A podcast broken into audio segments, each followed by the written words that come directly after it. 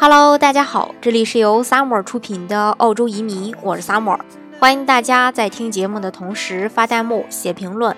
想了解更多移民资讯，请添加微信幺八五幺九六六零零五幺，或关注微信公众号“老移民 Summer”，关注国内外最专业的移民交流平台，一起交流移民路上遇到的各种疑难问题，让移民无后顾之忧。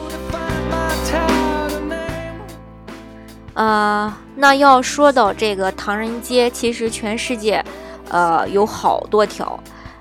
要是真的去数的话，我估计真的是有点数不过来，因为中国人几千万华人，华侨遍布全球。那么咱回到这个正题啊，澳洲到底有多少条华人街？当然，基本上每个城市都会有这个 China Town。呃。今天呢，咱们重点说几个城市，从这个墨尔本先说起。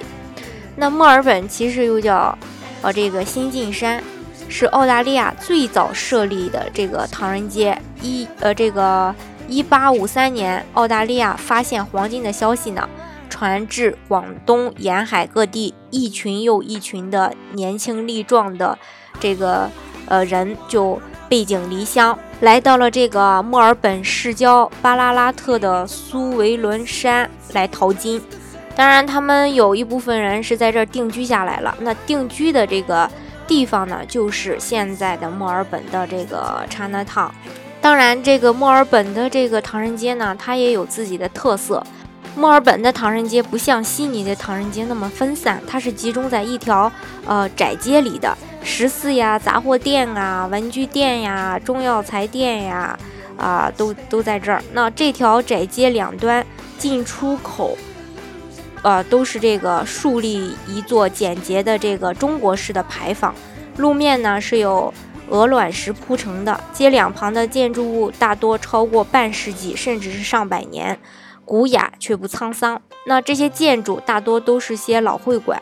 有些会馆的牌匾刻于呃清朝咸丰年间，呃也是算是有这个历史价值的。那政府也把这些建筑作为文物加以保护起来，比如说这个四邑会馆呀、潮州会馆呀，还有福建会馆呀、啊南番顺会馆呀。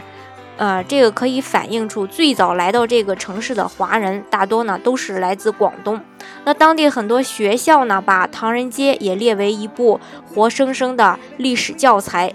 这里像这个中式餐馆有很多，有华人开的书店，还有这个精品店、免税店、工艺品店等等。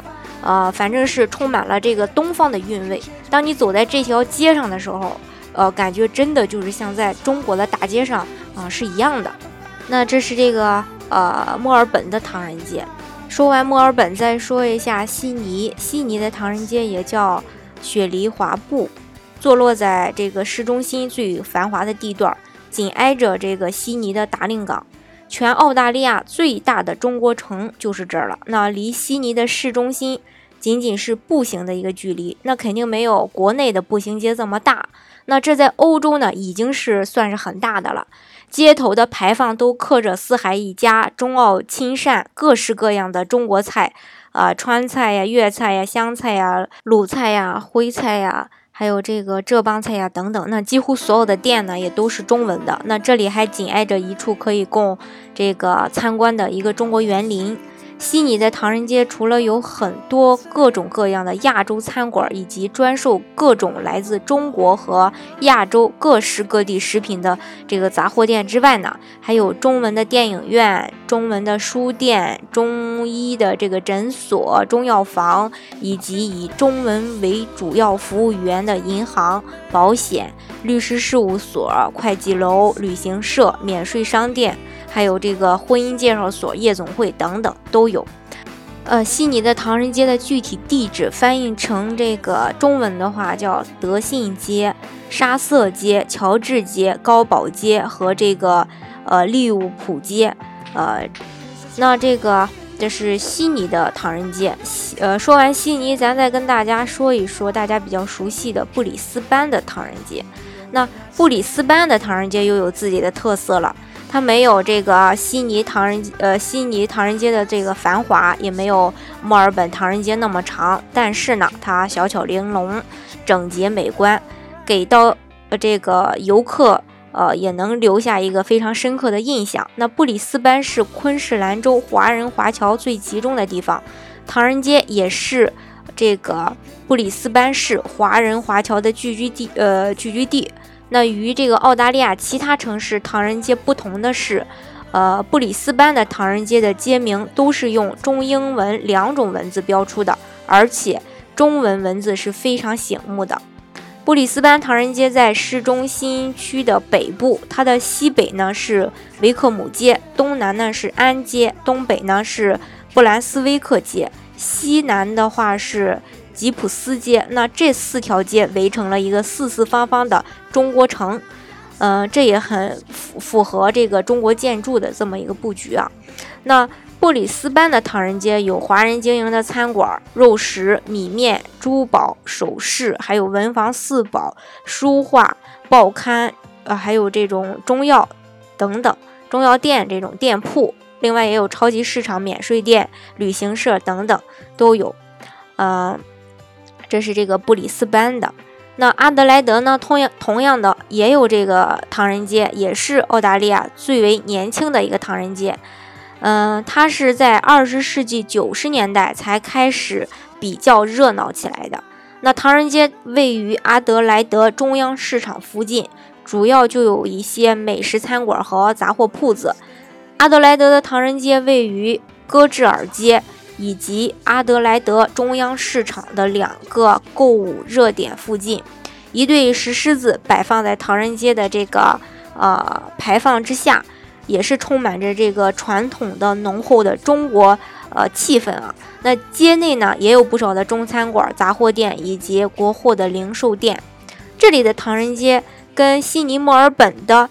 来比较的话，要小很多，街道也很短。那大部分是福建、广州一带的移民和台湾人经营的餐馆，有一个比较大的市场，里面有亚洲超市和一个食阁，包子、面还有韩餐都有，价格呢也不贵，十五刀左右呢就能解决一顿饭。珀尔斯的唐人街呢是始于二十世纪初，位于这个呃珀尔斯的呃詹姆斯街和这个。威廉姆街这两条街，那随着华人数目的增多，p r 珀 e 呢又自然形成了两条唐人街。那在 p 珀 e 的呃 Room 街呢，有商人就投资建成了一条唐人街，在那里呢树立了一座中式的牌坊，并建立起一间这呃就这种一间间的商铺吧。呃，当然也吸引了很多华人来这里这个开店经商啊。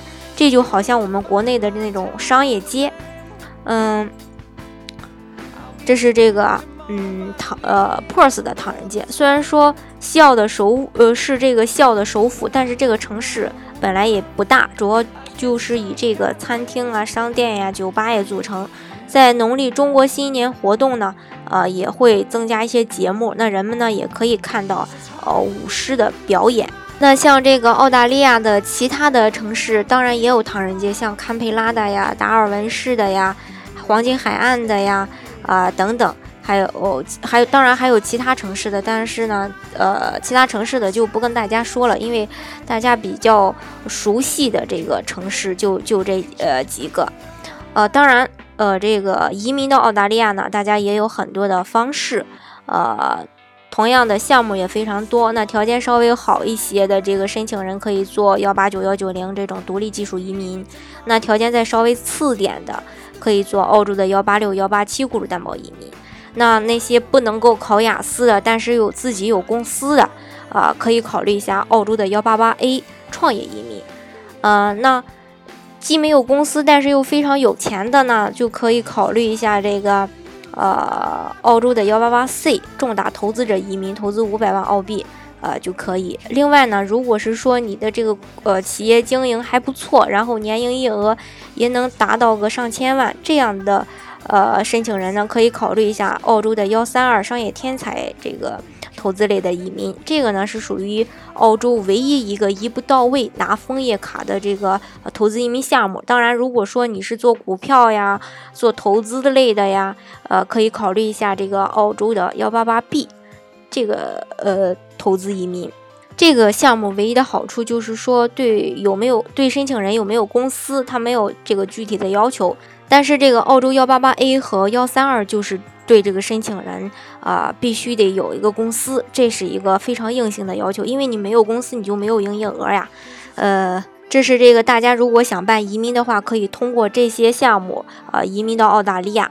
好，今天的节目呢就给大家分享到这里。如果大家想具体的了解澳洲的移民项目的话呢，欢迎大家添加我的微信幺八五幺九六六零零五幺，或关注微信公众号“老移民 summer”，关注国内外最专业的移民交流平台，一起交流移民路上遇到的各种疑难问题，让移民无后顾之忧。